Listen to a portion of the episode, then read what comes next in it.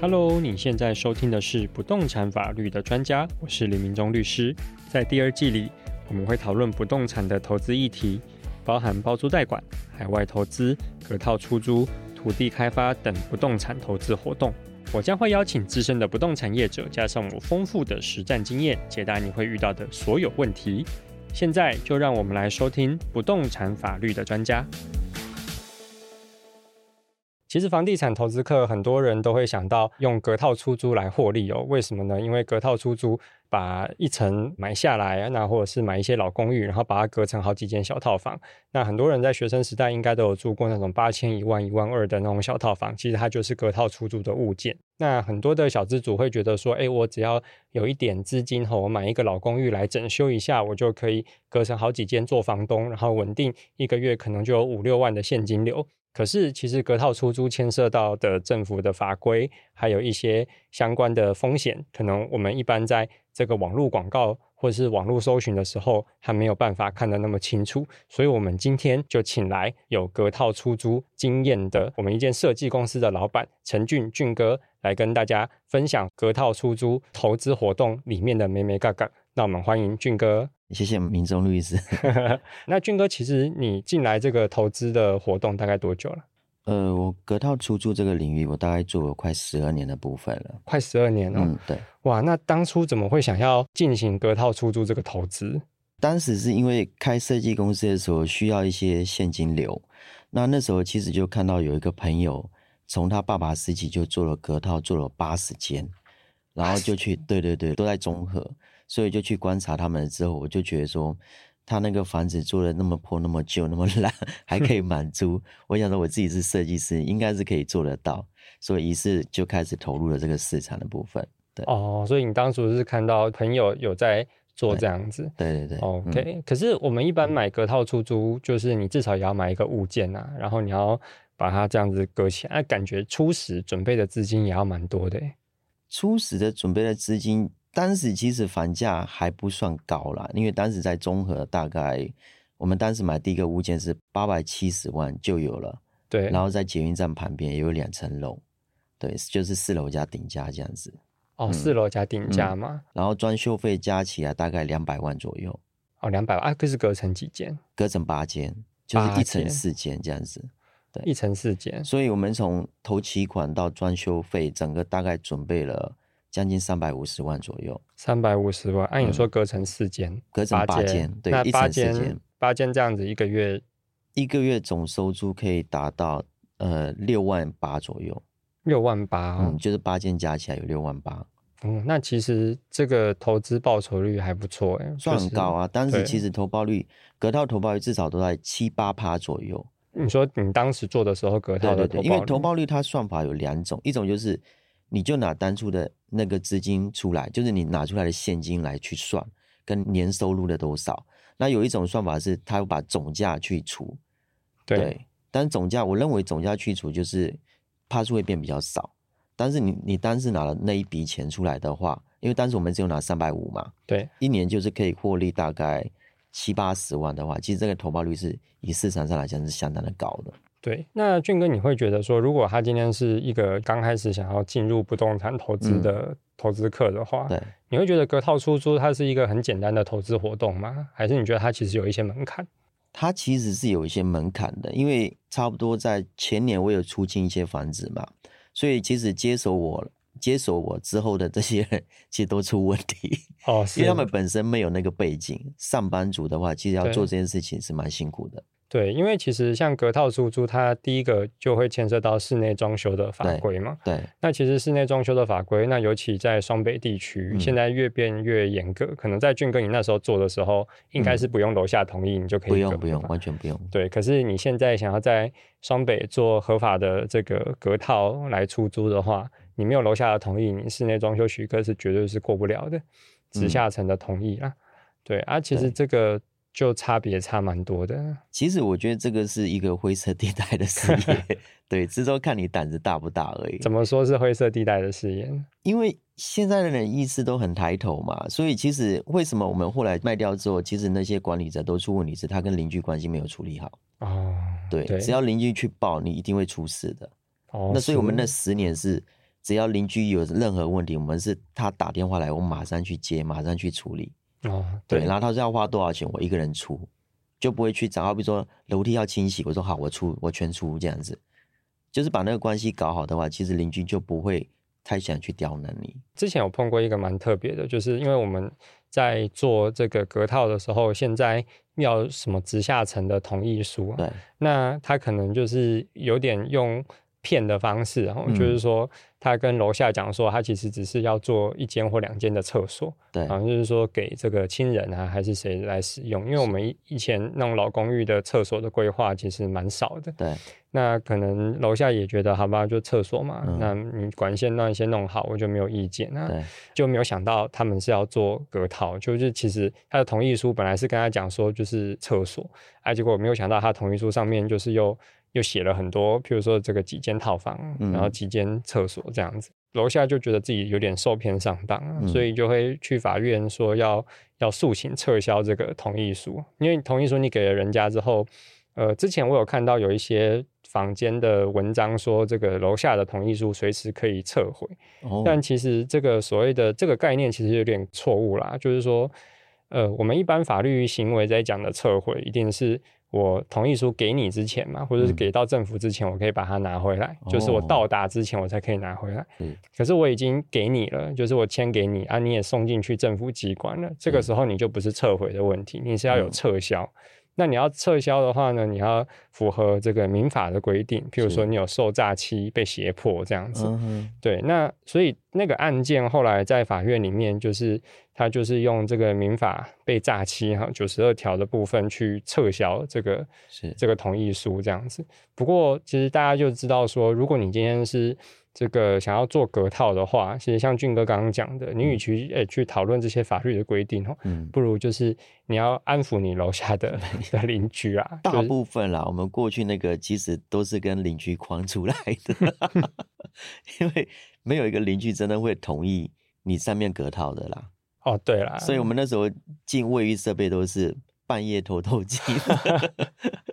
就是半夜好对还好或者叫他还好都已分批经送是历史对了这对 样对，子就。历史，对啊，不然因为其实隔套的不是合法的套房，这个被抓到，我记得好像就是从六万开始罚，一次就会罚六万。他会请你改善。嗯那因为过去还有一些方法可以用，可是现在是真的没有方法可以用了。所以现在其实隔套的法制越来越严格了。对，目前其实比较一般，我现在身边做的比较多的都是，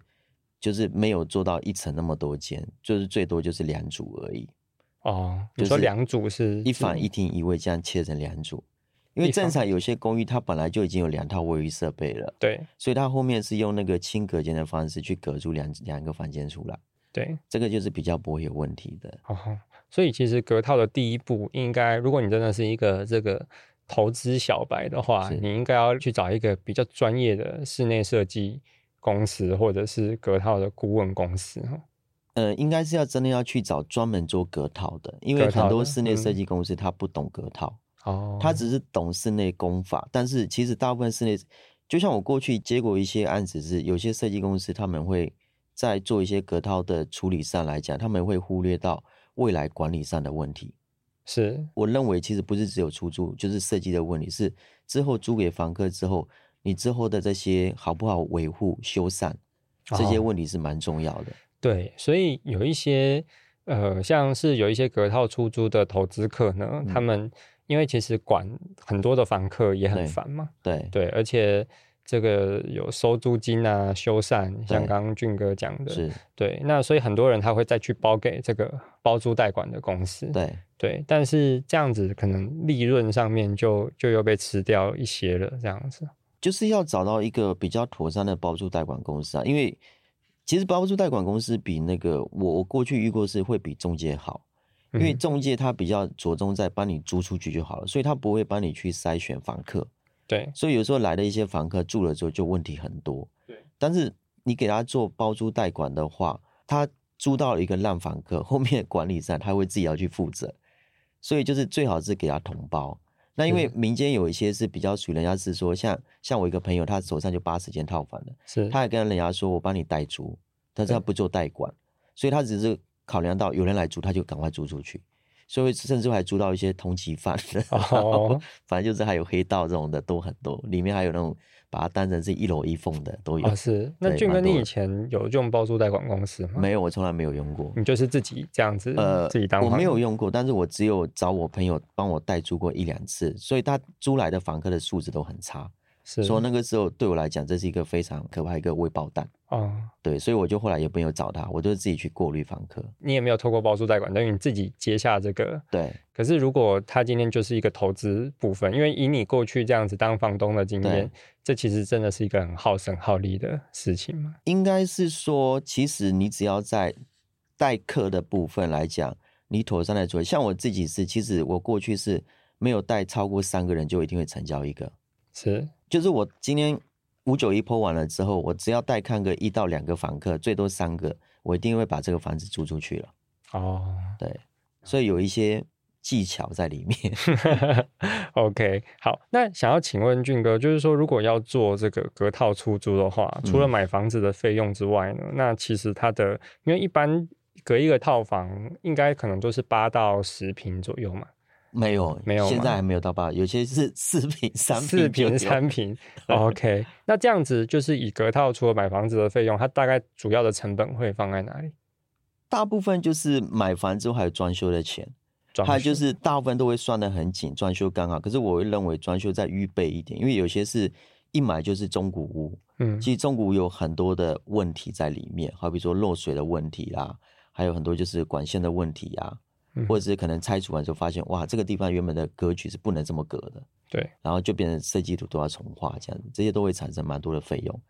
嗯对，还有就是还有一个风险就是被人家举报的时候，哦被人家举报的时候，你有一段时间是你是不能施工的，是所以就变成原本设定说我只要施工期一个月就可以租出去，结果搞到两个月、三个月，对可这两三个月你可能还要再缴贷款，对。所以这些都是会产生的费用。那有说，譬如说，嗯，像俊哥你刚刚讲三四平的嗯隔出来一个空间，或者对是八九平的，那有说这个可能预计隔一个房间的这嗯种施工的成本大概会是多少吗？当时我们是比较 胆子比较大了，我们当时买了一层是四十二平，我们就隔了八间，四十五平多对，五平，可是还有走道哦。 哦，还要走到天呐！哦，那这样四平，那这样子，可是这样子隔下来一间会是多少钱？平均下来但一是间雅有房七吧，没有对不对套房，套房，对，都是套房，那就有八间厕所欸，对，八间厕所。哇！ 可是我记得做厕所应该，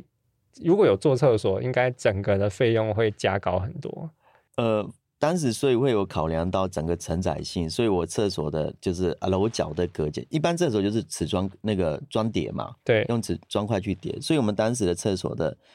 都是用那个玻璃去做的，对，加强玻璃去做隔间厕所，就像那个汽车旅馆 有没有那种？哦，对对，就汽实车旅馆的概念给我感觉就是，哎，我这样承载性就比较少一点，哦，所以我就是厕所都是用玻璃喷砂玻璃去隔的，哦，对，了解，嗯。就不会是那个不是那种砖叠上去的，红砖叠上去，因为八间厕所的红砖叠上去，光那个那个两边角的话，其实会承载性就很重。因为那个承载性也会影响到这个建物的对结构对对安对全。嗯，对，那可是当时这样子，你们四十几平，那嗯我记得你说你买八百嘛，对不对？四十几平那个我只有花了六百九，嗯六百九，六百九就买到。嗯那这样四十几平，你隔了八间的套房出来，这对样子你当当时投进去的装修成本大概会是多少钱？装修成本那个时候八十平，我们大概一平那时候比较便宜一点，大概十十五到十六万而已，乘下来就是一间啦，一间大概十五到十六万。嗯嗯嗯，对，哦，所以听起来隔套就是除了买房的钱之外，现在就是装修的装修的钱，装修对的费用嗯嘛。还有就是可能到时候被人家举报的话，可能要送那个装修许可。哦，就要对请建建筑师去量这些东西哦，送件，那就出来的话至少也要八到十五万之间，那成本就会很高了很嘛。高。对，哦，了解。俊哥，你有没有就是说，像你做隔套做十几年，就是你自己在里面投资啊？那嗯譬如说，你现在如果看的话，你觉得哎，诶像哪一种房型是拿来隔套是最好的？反省当然最理想就是透天厝 啊，套因天为这栋就是你自己的，你要怎么搞都是比较好送啊，啊。对啊，但双北真的是比较少透天厝，也双不会北拿真的比来较少。如果有透天厝，也不可能拿来做隔对套。所以就是第二个选择就是旧公寓啦，对，对，因为旧公寓的话，它的那个使用空间比较大，对，对，那再来就是比较没有管委会，是所以你只要把那个楼下关系处理好。那旧公寓我就会建议就双拼就好了，最嗯理想就是一层一户那种的。是，对我第一第一间就是买一层一户的，所以嗯就是在很多事情的处理上来讲很简单。是，那最后才是呃电梯大楼，嗯，对，可是要看区域，像台北市的话，其实我知道有很多电梯大楼都是比较对于一些那种单身的女性，她们这种上班族就很青睐的。有些在台北市一间套房就可以租到一万五、两万的都有，哦，是对。然后他们的做法就是架高地板的方式去做的，架高什么？架高地板架高地板的房子，就是用木木，就是用木做架高地板，然后管线就是不用再去买了。哦，对，就整层都架高的方法。然后他们又分配了那个，另外好像有在申请那个独立的门牌，嗯，就是一层里面就在分户的方法去做的。哦，，对他们几乎好像我知道是他们是不敢做违法的啦，因为这个其实太可怕了。 是嗯，哦，了解。那听起来就是说，如果其实要做隔套的话，因为像我们一般如果自住买房，重点是什么区位、格局嘛，然后这个地段。那当然嗯隔套地段也很重要啦，因为嗯你一定是商业区或者是这种学区，对对对，这比较对重这要种大家比较有需求的，对会比较好。但是嗯听起来就是，呃，你那栋大楼的管理嗯跟这个上下左右这个邻居的对部分，还有它的它的这个格局是不是比较单纯，对户数比较单纯的话比较好做，不然很容易跟人家产生纠纷嘛。对，户数最少的比较好做。再来就是，呃，我们一般会看就是最理想是边间，边间，对，因为边间的房子的话，它其实隔起来每一间都有窗户，嗯，对边间的房子哦，你说因为它靠哦三这面个靠窗嘛，对三三面面三面那个采光。对对对，所以这种房子是我们去隔起来的话，其实是最漂亮的。是，对。像俊哥刚刚提到那个，他第一你第一间是顶楼嘛，就有是有四楼啊、四家顶，四家顶啊。对那这个，因为我手上刚好呃，过去其实也碰过，就是说这个我们就是在买公寓的时候，嗯因为很多人都会说他是买一加一楼，就是很多嗯房仲他可能的广告说、哦，我买老公寓的顶楼，是其实他是他的顶楼应该，譬如说四楼啦，假对设公寓四层，他买四楼，可是嗯他其实说是四加一，因对为他把那个顶楼平台嗯也算进去，对那啊可没能顶错楼平台原本就有加盖这样子。嗯那这种其实，在双北市蛮多，尤其在新北市。嗯那不过，通常中介讲的话术会是说，哦，这个东西就是我们所谓的寄存为建啊，可能对不然在台北还是新北，就是八十嗯几年以前就有的，八十二年以前就有的。嗯，那政府不会拆或是缓拆这样子，算缓拆，对，所以他就是会很多投资客会喜欢，因为这样子好像是有点买一送一的感觉，嗯变成是我的评价可以拉得很低，那我楼上可能还可以隔个套房，是可是，呃，我们目前就有遇到说，因为其实现在大家的法律的尝试越来越进步嘛，所以其实有一些呃新搬来的住户哦，他可能就会觉得说，哎、这个顶楼平台其实是应该是大家的。对，因为这个公寓的顶楼平台有时候其实还是有防火防灾的用途嘛，嗯那只是过去台湾约定俗成的，就是顶楼就有点像是呃自最己高占层用的了， 对，它就可能就是呃阳台的部分就把你锁住，还是对干嘛的，它就拿来自己用。那所以这个楼下就可能会对楼上这个顶楼户吼提起一个排除侵害啦，就是嗯拆除。白话意思就是说，你要把你的违建拆掉，嗯这个你要把顶楼平台还给我们所有的住户，嗯而且这个诉讼其实只要一个一户提起就好了。嗯因为他可以依照民法八二一条，哦他可以去直接主张说，你要把这个呃部分拆掉，返嗯还给这个全体的共有人，就是我们全体的住户这样对子。那除非除非这个顶楼的住户，他可以提出说，这个过去曾经有。所谓的分管同意、分管契约，所谓的分嗯管契约就是说，大家都同意我用顶楼，对，对，但就是有一个契约书说，哦，我都同意你用顶楼来来来加盖这个空间这样对子。可是其实以台湾的现况，你要大家真的默许你使用是一回事，但是你要叫大家白纸写黑字说，哦，我同意你用哦，嗯这件事情其实是很困难的。对，对，所以很多的目前我手上有一些的诉讼，就是顶楼户，基本上在这种案件里面，可能要呃维护住它的那个违建，其实是不容易的。对，对，所以很多人会觉得说，哎，为什么政府都不拆我的违建，但是嗯楼下告到法院去，结果的我我的违建居然被拆掉了。对那因为过去有投资客跟前手发生纠纷啊，因为就嗯是投资客买了之后，结果楼下就不爽，就嗯告上法院，然后法院就判他那个拆除，所以嗯变成是他等于就是有一半的一半的地方不能用了。嗯，那他就去告前手的屋主对嗯说：“你这个跟我讲可以用，可是就被、被楼下拆掉了。对，”对，那其实像这种纠纷未来会越来越多了。嗯所以其实如果你想要做隔套出租的话，嗯那过去其实房间会有一些隔套出租的技巧，说，哎，你一定要去找这个顶楼的嗯的户，因为这样子变成一加一吼，你这个嗯顶楼你也可以拿来做隔套，而且你相对总成本比较小。对，可是你一定要注意，就是说，即使它是所谓的寄存违建吼，嗯只要它没有所谓的分管同意书，嗯那就算它可能存在很久了，那法院也并不一定会认为说这个确实有得到全体住户的同意，嗯而让你使用这个顶楼的平台，就可能会判拆除。嗯，对，所以如果呃听众朋友你们有想要做隔套出租的话，或者是隔套投资的话，那一定要去注意说，我们现在越来越多的这个顶楼的违建的诉讼是可能会被楼下的住户到法院去诉请拆除的。嗯对，所以这一点就是要提醒大家注意啊。是，目前俊哥，你现在其实有遇到过的隔套，应该大部分是老公寓吧？差不多是老公寓，哎，都是旧公寓这种比较多。电梯大楼比较少。电梯大楼也是有，可是呃，这种都是早期做的比较多，不然就是叫我们称为叫做那个呃独立套房，是它就是单是就是买小平数的，哦，对，就是一层就好几间这样子。以前早期有一些是这种改的，对对对对对，不是后来自己再去隔的这样子。那如果其实是要做隔套出租的话，哪一种房子是你绝对你建议绝对是不能够拿来做隔套的呢？就是社区大 楼，为什么？为什么？因为社区大楼管委会那边就一定会那个啦，过不了的啦。哦，对啊，这个就是非非风险非常高的，可是这个又要看区域耶，因为 像我知道板桥还有那种社区大楼直接拿来做那个隔套的，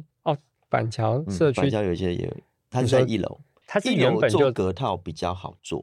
为什高么楼层，因为一楼是它可以往下挖，哦，对，对，可是二三楼的话，它就我所谓往下挖，它要做厕所的管线嘛，买管的话，对对，它就可以自己往低基层挖嘛。对，可是楼层，假设你买的是二楼的、三楼的，就是我们那个楼层跟楼层板的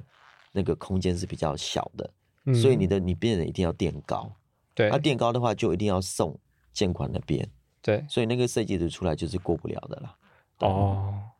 所以其实以隔套来讲，在刚开始规划的时候，嗯如果你不是存心要做非法的隔套的话，对那其实前面前期的成本是是可能就是真的要计算一下的。对，想要问说，其实俊哥刚刚这样听起来，就是说，其实过去做隔套，它会有很多的获利的空间是存在于它法规可能嗯，没有规定那么严格，是，所以你要相应这个你要合法的成本没有那么高啊对，法尊的成本不会太高。对那可是以现在来讲，就是双北，你看到它这样子，呃，就是你要也要有直下层同意书，然后你嗯室内双修，对，像我知道有呃新北市和台北市，他们严格去限制你那个承载量，因为它要算你楼板的承重量嗯对这样子，然后也有规定你装修的材质，对可能有一些只能用青壳间啊，不能嗯用砖墙这对样啊，子。对对，对，那呃，那以过去的时空背景跟现在比起来，因为现在法规相对严格许多，我们都嗯讲，如果我们今天不是想要做一个合法的投资客的话，嗯。那你觉得隔套出租在目前的法规的状况之下，你觉得它还算是一个有利可图的投资活动吗？呃，我觉得它还算是，假设你是愿意做的话，它还是跟你买一个新成屋比起来，它是会有获利的，因为它嗯的获利有两个嘛，一个就是说，因为你是买到了，一般来讲，刚才就是民众律师讲的，就是一般我们会买，一定是买两层楼，对，就是四加五或五加六，可是对顶楼现在是真的都不能隔，一隔一定会出事的，怎么说呢？因为你只要改建的话就出出问题啊。对，所以现在顶楼原则上我们买来是一样，它可以出租，但是整层出租，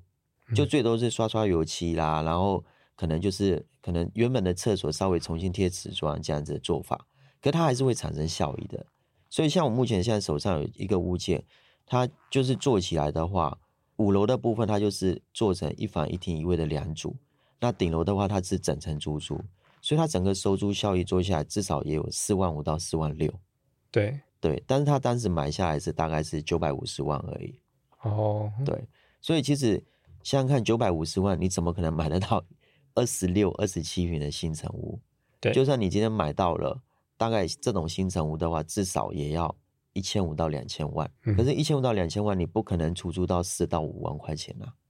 嗯对，啊，最多就是三万多而已。对，所以其实你缴的贷款，就是你所收出来租金还不够你缴贷款。可是我们来做这个隔套的话，其实我记得我那客户是七百多万的贷款，他才缴两万六的本加利的部分，他一个月才两万六，嗯所以他收租有四万多嘛，其实他还有一万八、一万九的闲钱的空间。嗯，对，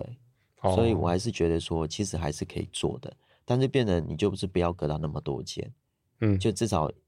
未来比较保险一点点。好 对，了解，因为其实像俊哥刚刚有提到说，呃，不能够改建的原因是说，因为你是顶，顶你说价，顶家啦，那对因为我们顶家就是我们俗称的违章建筑，对，那像我们刚刚讲说，楼下可能来诉请拆除，这个是依照民事的法律关系去请嗯求啦。对但是我们一般其实看违建的部分，我们都是讲说政府，比如说拆除大队对，这种来拆的。对，那虽然说你这个之前的。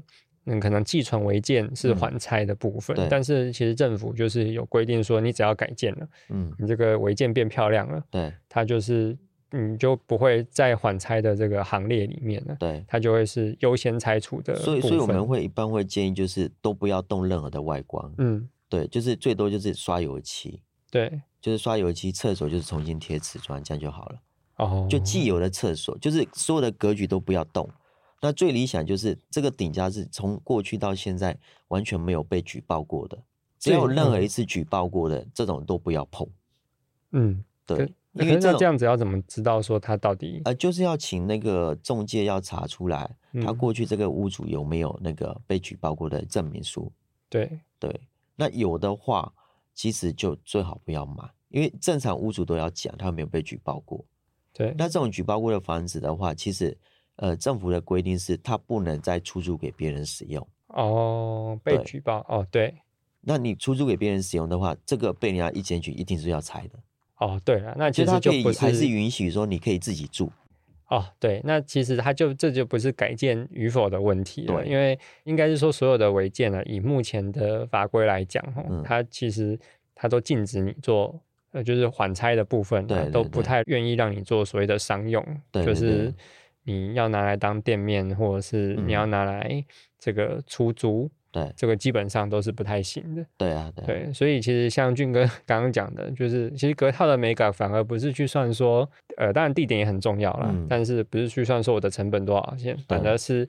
你不要惹你的邻居生没气。错， 邻居才是你的财神爷。哦，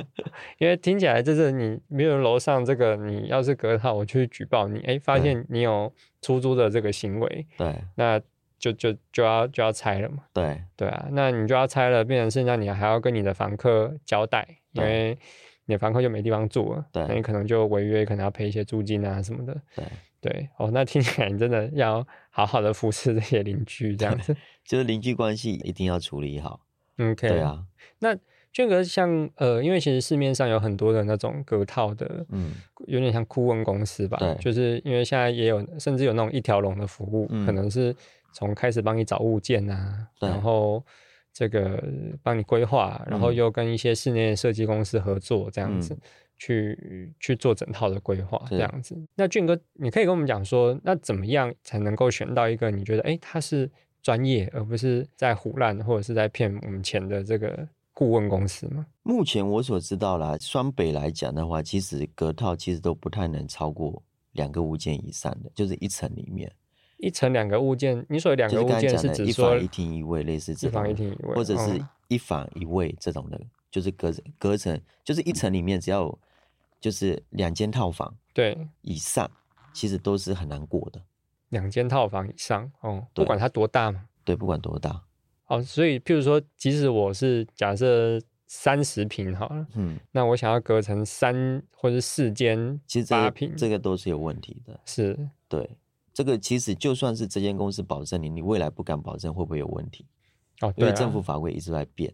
嗯，对，所以我是觉得说，我们虽然是要赚钱，但是也要赚到想到说，不是只有赚这一两年，可能要赚三年五年。因为一般来讲，我认为隔套的房子差不多十年出手是差不多啦，不要拥有太久。 哦，你说等于是也不要像是，因为有一些人他在做隔套的时候，他嗯的心态会有点像是，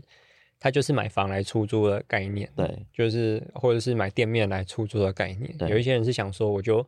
一直长期持有。对，对，那为什么你会觉得说这个十年就应该要换一个物件这样子？因为当时其实就像我们隔那个八间，不管四间，其实最大的问题还是那个排水孔的问题。排水孔对，因为你就想说，在一层里面有四间马桶，哦，是对，，而且大部分住套房的他们泡面啊什么都往马桶里面倒啊。哦，所以其实是这种管线是很容易阻塞的。是所以其实十年下来，因为有四间以上的管线的话，就变成它在走管线的时候，有一些是要拉一个那个斜角的部分对。所以其实不管怎么去拉，久而久之，其实管线是容易还是会阻塞的。所以其实我自己就发现到说，刚开始我隔的时候，前两年三年没什么事，可到了第四年、第五年的时候，开始会出现家电会开始坏掉，家电哦，就是好比说冷气开始有问题啦，这不是电线的管，嗯没有，电就线是管理的时间上会花很多。哦，那在到第七、第八年的时候，就开始出现说，哎，水管容易堵塞，对，所以有的时候都要房客都会跟你说，哎，房东那个水管堵塞了，你就要嗯赶快去处理，对要、，不处理了就很麻烦，因为水会积到房间里面来。对，对，所以就变成说，到了第十年的时候，其实我觉得，其实我过去可能是要管理套房，一个月可能花个两个小时，那嗯，到第十年之后，可能一个月要花个，呃，可能是要三十个小时，甚至四十个小时以上，嗯，它是好几倍的时间。是所以我是觉得说，其实这样的事业到后面你会觉得会很烦恼。哦，我听懂，对对就是对它其实因为现在很多的这个隔套的公司，可能它不会跟你讲说。我们的套房其实是会老的，那尤其是你隔嗯套的，其实它原本的建物设计，它就是没有要那么高的对呃承载对对量。对，没错。那你把它弄得那么高承载量之后，嗯相对来讲，你后面的管理成本跟时间会越来越往对上加，这样子。而且风险是很高的，因为我们在隔套的时候，厕所的位置都会改来改去，对那，它有可能就是在楼下邻居的客厅就是你的厕所，哦，会漏水，就久了会漏。因为台湾就算是地震带多嘛，所以其对实我们厕所都是，当他把我们把厕所移到客厅的地方的时候，它其实本身客厅是没有做防水层的。旧对的设计是没有防水层，一般我们就是大概就只有浴室跟那个厨房是会做防水层比较加强的。所以你把移过来的时候，其实它的防水层开始破的时候，嗯，那开始水就会往下渗。而且过去那些工法上来讲，我曾经也遇过那种工班是，你没有从头到尾监工，他会在你的做那个厕所垫高的防水层会塞保利龙，甚至把一些拆除的废弃物全部往里面倒。那这个会造成什么问题吗？因为我们防水层就是每一层都是正常做法，就是要水泥沙砖块就是要叠好，对，所以他把垃圾放进去的话，第一个就是他不用再把废弃物往下搬，可他还对是会跟你算说清废弃物的钱，事实上他把废弃物塞到你的厕所的那个防水层里面了。对那第二个是他是不是少用掉了那些瓷砖水泥沙，对啊，所以他就对他来讲算我们认为叫偷工减料，哦，就等于那个防水的效果就不防会水效果被就差嘛，因为对它不够密实，因为那些拆下来的那些砖块是它是不规则的形状的，所以其实防水层它只是在表面上好像有一层涂满了，事实上它底下是很多的空隙的，对，所以你只要上面的防水层稍微有一点裂缝，它整个水就往往下积了，是对，那个其实都很可怕，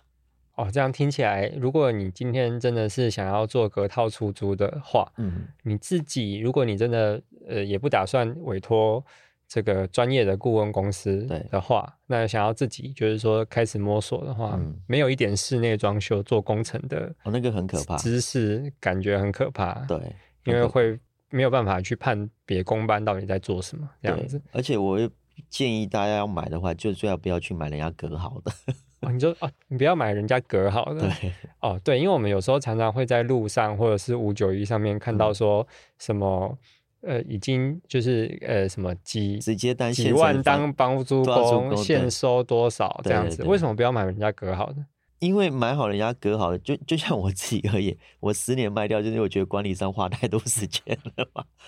对，那第二 OK 个是你不知道他怎么隔那些管线啊，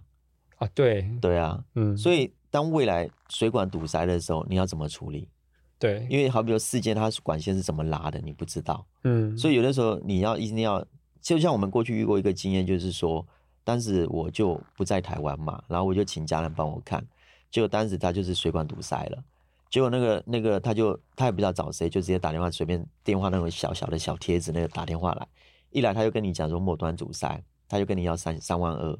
嗯，对，然后我就说什么叫末端主宰，就是他的意思是说，假设我这一间的房间是最后那一间，他跟我讲说，其实你的源头就堵塞了，所以对我要用强强力水压的方式去冲那一间。 对，只是因为我当然是我在人在国外，可是我知道当时这个房子我是怎么隔的，所以我就叫他去测试隔壁间的水有没有塞，就没塞，我就可以直接跟他判断说，其实是不是末端主宰，只有那一间是塞的，所以我就跟他说说两千块要不要，不要你就滚。 然后他会说好，那三千，我说好，那你就冲吧。 哦，所以其实这东西很容易被人家凹的啊，哦，对，因为对如果没有，如果你真的没有相关的一些知识啊，对应该是说你没有知识的话，很容易，也有被可那能些不是孝的他那些也业者也有也有可能他不是故意的，他可对能就真的就觉得就是这个这个样子，对，对，但是其你分辨不出来，你会对损失很多的对啊金钱，这样说。明你那个月收收了所有的利润都不见，哦，对，要是又房客又欠缴的话，你就很对对麻对烦这样子。就很麻烦。哎呀那你会建议说，那不然你就委托包租代管公司啊？我觉得你只要利润算好，你只是一个真的是上班族的话，我觉得你就是委托给包租代管公司去做就好了。对，因为那个其实你要花很多的时间，包含管理人这块上面是非常麻烦的。你说管理人是指房客房客对，房客，哦，而且哦，因为其实会去租隔套的嗯房客，嗯可能本身的经济状况啊，嗯可能也不能说不会是太好啦，但对是就是可能一般般这样子。要看价位，要看价也位要区域。像新北的话，那种四千块以下，那个很可怕，哦， 对，就是那种就是还有通缉犯，什么都有。哦是是，对，曾经我有一个朋友，就是半夜就收到说警察说，哎、来赶快来你的房子搜一搜一下东西，结果他发现墙上都是弹孔， 哦 蛋糕，因为他他住了一个吸毒的。哦是对是，所以我们当时我做的时候，我就设定说这个区域的金额是假设是六千或七千的，我就抓在七千五以上，对，但也不要做太高，因为做太高的有些房客也很难很刁难。哦，你说如果你租一个很比如高说价两位万的或两对万对对五对这对种大装对他就精是很修大道爷的房心态，就是哦什么东西坏掉，他就要让你负责。哦对啊，对，所以我大概是做的是中中高以上的价位，可哦，你就大概就是两万左右，对对两对一万五到两万左右这样，呃，我大概是七千到一万出头左右了，八千到一万出头，八千到在新北嘛，对不对嗯？？然后还有就是要慎选房客，嗯，哎，房客就是他的职业也蛮重要的。哦对我曾经我租的蛮多都是空姐的，哦， 就是感觉也不常住在对这对边这对样子，所以就还好这对，样，空姐啦、护士啦、嗯，工程师啦，其实都还算蛮好，哦，就是蛮好单纯一点的对这对样子对，。职务比较单纯。俊哥，你觉得说，其实因为你现在在台湾隔套的呃物件还是有啦，就对是说，但是就没有像之前嗯，之前那么多这样子。对对对，对那那你觉得说，现在隔套的利润，因为譬如说像我们刚刚讲的，你要给顾问公司啊，对他如果又要给这个包租代管的话，对，那你觉得整体算下来，以你自己个人的建议啦，嗯大概报酬率会抓在多少？你觉得那还是可以做的呢？报酬率，其实我我一般都是跟人家这么说啦。我觉得其实，呃，不管你做不做隔套，其实你做房地产的话，我我认为我这十几年，包含过去人家看过的，我觉得一般做房地产，其实最大的获利来在通膨。通膨对，就是好比说过去我们一碗洋葱面二十五块，现在就变成是四十到五十。嗯可是你想，洋葱面可能会再回到二十五块吗？嗯，不太可能。对，所以你要想说，那房子是怎么盖的？就是钢筋水泥沙嘛。还有嗯这些电线，然后水管，这些都是铜啊、铁啊，然后包括我们的电器、冰箱、冷气，其实这些都是它就随着物价会涨的。嗯所以，但是我们的钱是放在一般银行的话，它不会利息最多是一趴嘛。对但是我把这笔钱放在会通膨的物件上，其实你还是会赚钱。啊，可是大部分人迷失就是说，他要去买新成屋，嗯因为他不知道中古就看起来是旧旧的、脏脏的，他不知道说这个效益有多大。哦，所以其实我是会建议说，就是你一定要先把钱放在房地产上面，然后嗯靠通膨的方式去赚。所以我们算过啦，就是你从银行贷这一笔头期款出来，银行最多算你两趴嘛，对，可是你靠通膨跟租金收入至少会赚到十趴，嗯，所以十趴扣两趴，你至少一个物件一年会有八趴的获利。哦，我大概用这个基本去算而已。再来是房子它一定是保本的嘛，嗯你就算地震垮了重盖还更值钱。嗯嗯，对，现在又又有一个所谓叫凶宅险嘛，啊，对，对，你就保一下，那有出事的话，它就会保险公司可以赔你一两百万。所以嗯你把这凶宅再降价卖一两百万，还是有人买啊，哦，所以你不会赔本的。嗯对，这是嗯我的建议啊。哦，那听起来还是其实也是要回到要挑到好的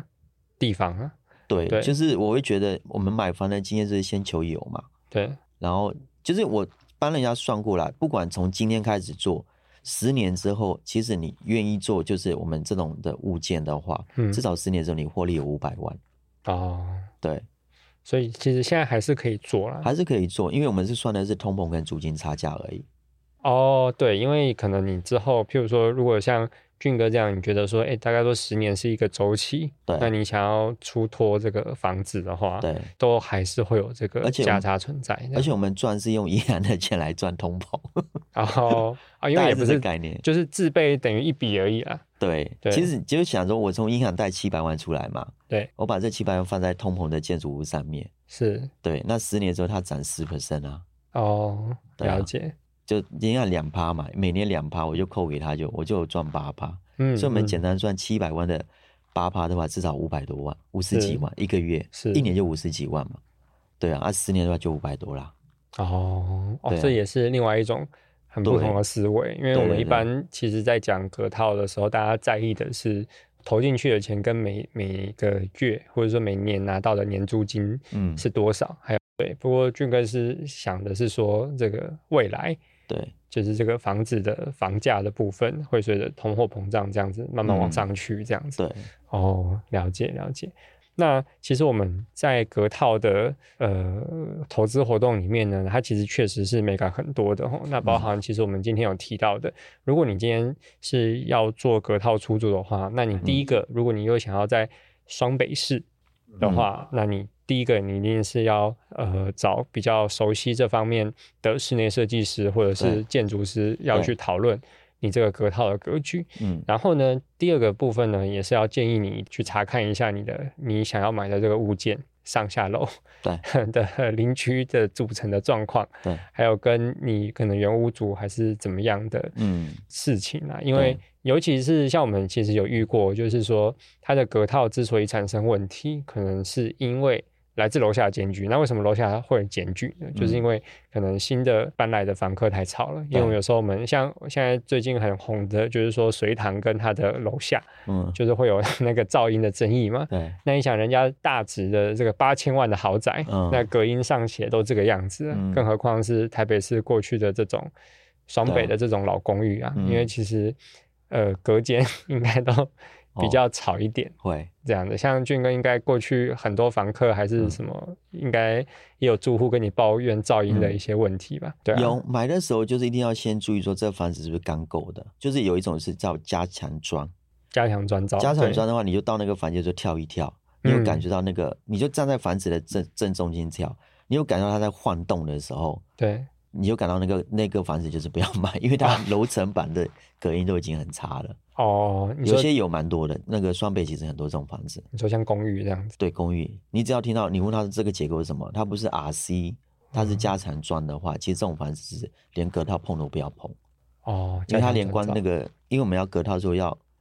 垫高厕所，所以对这些其实都会出之后都会出很大的问题。对，那对其实像俊哥刚刚讲的这个是实地测试啊，你到实那地边测去试跳一跳的，对那对或者对是你去看它的建物的那个对藤对本对对啊，对，藤本上面也他会们一写定它会的有它的建筑结构是什它么，的建筑结构是什么，对对，哦，加强砖造也不要买，这对样对，子不要买。嗯哦，对啊，家长专照的，嗯，确实就是像我们刚刚讲的，嗯你要跟邻居处得好，有的时候其实也不是邻居个性的问你题。就穿高跟鞋走，他就 楼下就听到好了。了，然后听到啊，就啊就一定就堵拦了这样对子。对对对对，哦，对啊，那所以其实隔套的学问还是蛮多的啦，很多那今天我们真的非常谢谢我们的俊哥来分享他这个十几年来隔套的这个专业知识哦，连我们也是学到了很多是。那目前俊哥也有在做一些隔套规划顾问的服务这样子，所以。如果有相关需求的听众朋友的话，那也可以跟我们的俊哥去做联络。那谢谢俊哥，谢谢谢谢明忠律师邀请我来这边跟大家分享我过去的经验，希望可以帮助到大家。